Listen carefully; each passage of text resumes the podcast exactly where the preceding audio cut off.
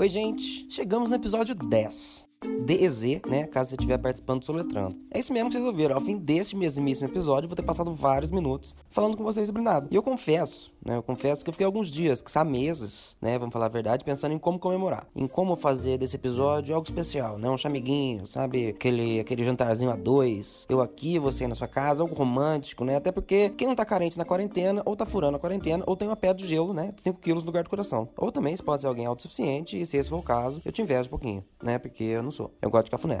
E a falta de cafuné é uma violência. O amor, no caso, o amor que é violento. O resto só tem cara de mal. Mas enfim, foi assim que depois de tantos dias, só pensando em como fazer desse episódio especial, me orgulho em dizer que para honrar a essência do podcast, eu continuo sem resposta. E eu vou confessar para vocês, né, que eu até tava um pouco desanimado para continuar gravando, sabe como é, né? Porque quando eu comecei isso aqui lá em março, quando foi abril, não lembro, algum desses aí, eu achei que as coisas iam melhorar mais rápido, né? Mas a gente já tá em agosto. E querendo ou não, isso afeta um pouquinho, né, minha minha capacidade de falar sobre coisas. Porque para falar sobre coisa eu preciso, né, ter experiências, sabe? Beber com morador de rua, sabe? Fazer amizade com gambá, sabe o que eu tô falando? Porque se eu falar sobre o que eu fiz hoje, vai ser igual ao que eu fiz ontem e antes de ontem também, que é basicamente igual a tudo que eu fiz nos últimos cento e tantos dias. Mais que 100, não sei. Porque eu não saio de casa. Outra coisa que eu não tô aguentando mais é usar a mesma roupa todo dia. Vê se é assim com vocês também, porque eu tô num rodízio em três calças de moletom e umas quatro camisetas. Quando eu acordo pensando, caralho, hoje eu preciso me arrumar pra, porque eu quero me sentir bonito, eu vou lá e seco meu cabelo com um secador. É o máximo de arrumação que tá rolando aqui em casa. Reunião por vídeo? Nunca mais liguei câmera. Perfume? Não sei o que é isso. Sabe? Por que, que eu vou me esforçar se a única visita que eu tava esperando era do gafanhoto? Tava vindo, né, em gangue, mas nem eles apareceram. Aliás, na moral, da onde surge uma nuvem de gafanhoto? Porra, é essa que tá acontecendo? A gente acha que vai melhorar, plau. Fogo na Amazônia. Ufa, tá pagando. Plau, coronavírus. Agora, como se a gente já não tivesse afundado até o pescoço em merda, plau,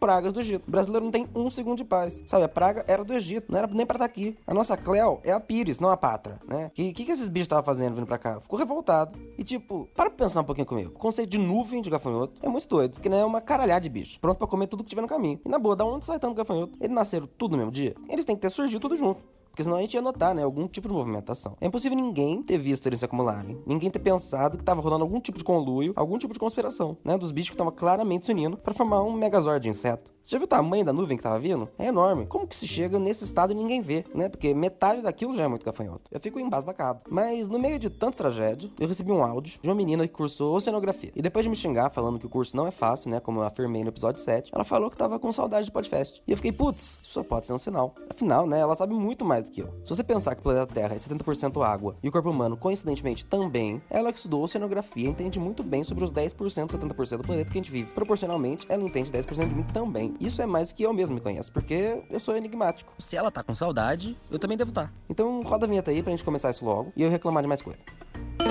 Falando sem propriedade. Ai, que saudades que eu tava de ouvir essa vinheta. Para começar, vamos só reforçar que a gente já tá em agosto, né? E que eu ouvi de gente falando, nossa, que agosto traga mais sorte, né? Que agosto traga mais amor, mais sucesso. Gente, mês não é entregador. Agosto não tá vindo pra melhorar coisa nenhuma. Agosto, inclusive, é um mês que nunca acaba. Vocês nunca, vocês não viveram nenhum agosto antes? O ano só teve desgraça até agora. Não vai ser agora que esse inferno vai melhorar. Porque, porque tipo, nesse maldito ano que a gente tá, a gente já tá mais tempo de quarentena do que fora de quarentena. Já pararam pra pensar nisso? A gente entrou no mês 3, agora já é o mês 8. E 8 é maior que 2 vezes 3, então matemática. E eles estão falando de uma vacina só em janeiro, que dá 9 meses. Que é quase uma gravidez. Só que dessa vez ninguém vai me dar presente quando eu sair. Então eu não tô muito otimista, né? Até porque carnaval tá em via de ser cancelado. E a gente, como brasileiro, sabe que a única instituição que ainda funcionava nesse país era o carnaval. Porque era meio que nem a. Era meio que nem aquele filme lá que todo mundo tem um feriado pra cometer crime. Como que chama mesmo? The Purge. Carnaval é o The Purge brasileiro. Só comete erros, mas tudo bem porque é carnaval. Beber bebida duvidosa de gente na rua? Quero três. Pagar cerveja quente no VR? Também pode. Beijar gente com arcada dentária comprometida? Todo mundo já fez isso. É o único feriado que a gente consegue destressar. E talvez ele seja cancelado. Mas tudo bem, né? Porque é um motivo deveras pertinente. A questão é que estão tentando empurrar ele pra julho, né? Não querem cancelar. E eu até que achei uma boa ideia, porque como a galera ainda não aprendeu a passar do durante direito, talvez o frio segure um pouco a subacada. Inclusive, a gente pode olhar isso como uma oportunidade, né? Pensa nas pessoas que sempre quiseram ir, sei lá, de Abominável Homem das Neves no bloquinho, né? De praticante de snowboard, né? Isso é uma nova gama de possibilidades de fantasia. Imagina ir de boneco de neve lá no meio do centro da cidade e não morrer de calor. Praticamente o Natal que a gente vê nos filmes. Mas, mudando de assunto, né? Eu vou tirar férias. Isso mesmo, depois de cinco meses sem fim de semana, eu pedi férias no trabalho, né? Do trabalho que eu estou fazendo de casa. Férias do trabalho trabalho que estou fazendo de casa para ficar em casa. Férias do trabalho que estou fazendo de casa para ficar em casa sem trabalhar. Né? Me fala se isso não é um pouco deprimente. Mentira, não fala que eu não quero ouvir. Mas foi graças a essas férias que eu arranjei um tempinho para escrever esse episódio. Não só isso, eu também voltei a ter tempo para pensar em coisa que não é prazo, né? E uma das coisas que eu pensei foi em lava. Lava, né? Aquilo lá que sai do vulcão quando explode. Que me lembrou de uma das coisas que eu mais odiava quando eu era pequeno. Quando eu era pequeno eu queria ser cientista. E eu odiava quando falavam larva ao invés de lava. Né? Me deixava possesso. Queria eu hoje só me preocupar com o jeito que as pessoas falam. Porque, né, as coisas mudam. A gente cresce, tem que começar, né, se preocupar em sobreviver. Nem aquela música do Coldplay lá, Scientist, né? Que significa cientista em português. Portanto, foi escrito para mim criança, né? Que fala, ninguém falou que seria fácil, mas ninguém falou que seria tão difícil. do, do que, que eu tava falando? Já não sei. Ah, lava. É, uma dúvida que eu sempre tive, e aí eu aciono a enorme parcela de geologistas que me escutam, né? Qual a consistência da lava líquida? É mais puxado pro mel ou por uma argamassa molhada, né? Se a gente pudesse lamber sem queimar a língua, teria gosto de terra ou de brigadeiro? Sabe o que eu tô falando? Porque, porque se ninguém provou, ninguém sabe. Por que coisas derretidas parecem tão apetitosas? Vocês já viram aqueles caras fazendo aqueles vasos, aqueles cavalinhos de vidro? Eu morro de vontade de morder aquilo. Tem que ser enquanto tá derretido, porque depois que esfria, quebra dente, né? De onde vem essa vontade? Seria isso que a psicologia chama de pulsão de morte? Eu não sei. Fica aí o questionamento. Mas enfim, como a gente chegou no episódio 10 e a gente decidiu de comum acordo que em episódio múltiplo de 5 ou quando bem entendesse ia ter áudio de ouvinte, eu pedi o quê? Áudio pro ouvinte, isso mesmo, seu detetive. As próprias pistas de Blue aqui ao vivo. E como esse episódio não tem tema algum, eu pedi para as pessoas enviarem curiosidades, porque curiosidades não tem tema, são apenas curiosas. Então cabe no tema do episódio sem tema. E como não tô fazendo nada, mesmo que eu saber assim, eu não aprendo alguma coisa, pelo menos, né? Enfim, vamos lá. Primeiro áudio que eu recebi foi do Ricardo, que falou assim, ó. Como as pupilas dos bodes são quadradas, eles veem tudo em widescreen. E aí isso ajuda eles a caçar bem melhor.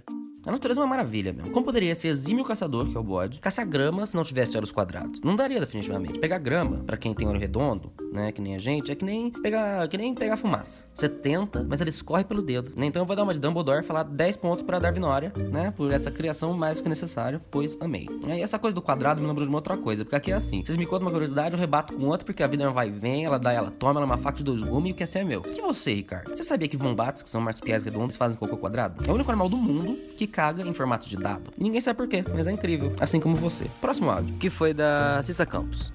Vocês sabiam que as girafas e os patos dormem de olhos abertos? Então, quando você vira um pato ou uma girafa de olho aberto, confere se não tá dormindo.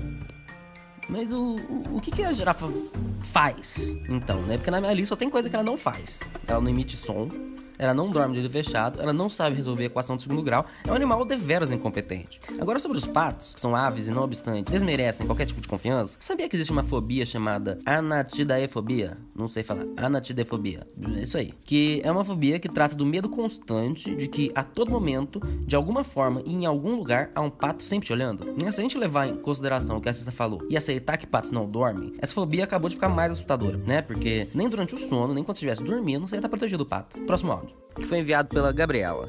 Você sabia que o que está fazendo você escutar agora e pensar agora é a sua mente?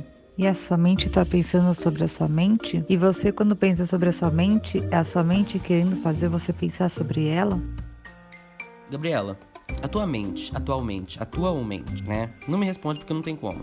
Mas queria te agradecer porque depois dessa eu vou me despedir. Porque se tem uma coisa que eu odeio mais que larva e aves, é lembrar da existência desse tipo de frase, né? Como que chama isso? Poesia concreta? Sei lá, só sei que me deixa bravo. Então vamos, vamos acabar lá com isso, né? Nesse episódio a gente pode aprender que a hipótese de que gafanhotos são mafiosos é de fato correta, que lava parece apetitosa e portanto pode ser utilizada como uma cepip, né? Um quitute. E o carnaval no frio prova a existência de yetis, né? Ou não, não sei. Para acabar, roda a vinheta aí. Falando sem propriedade.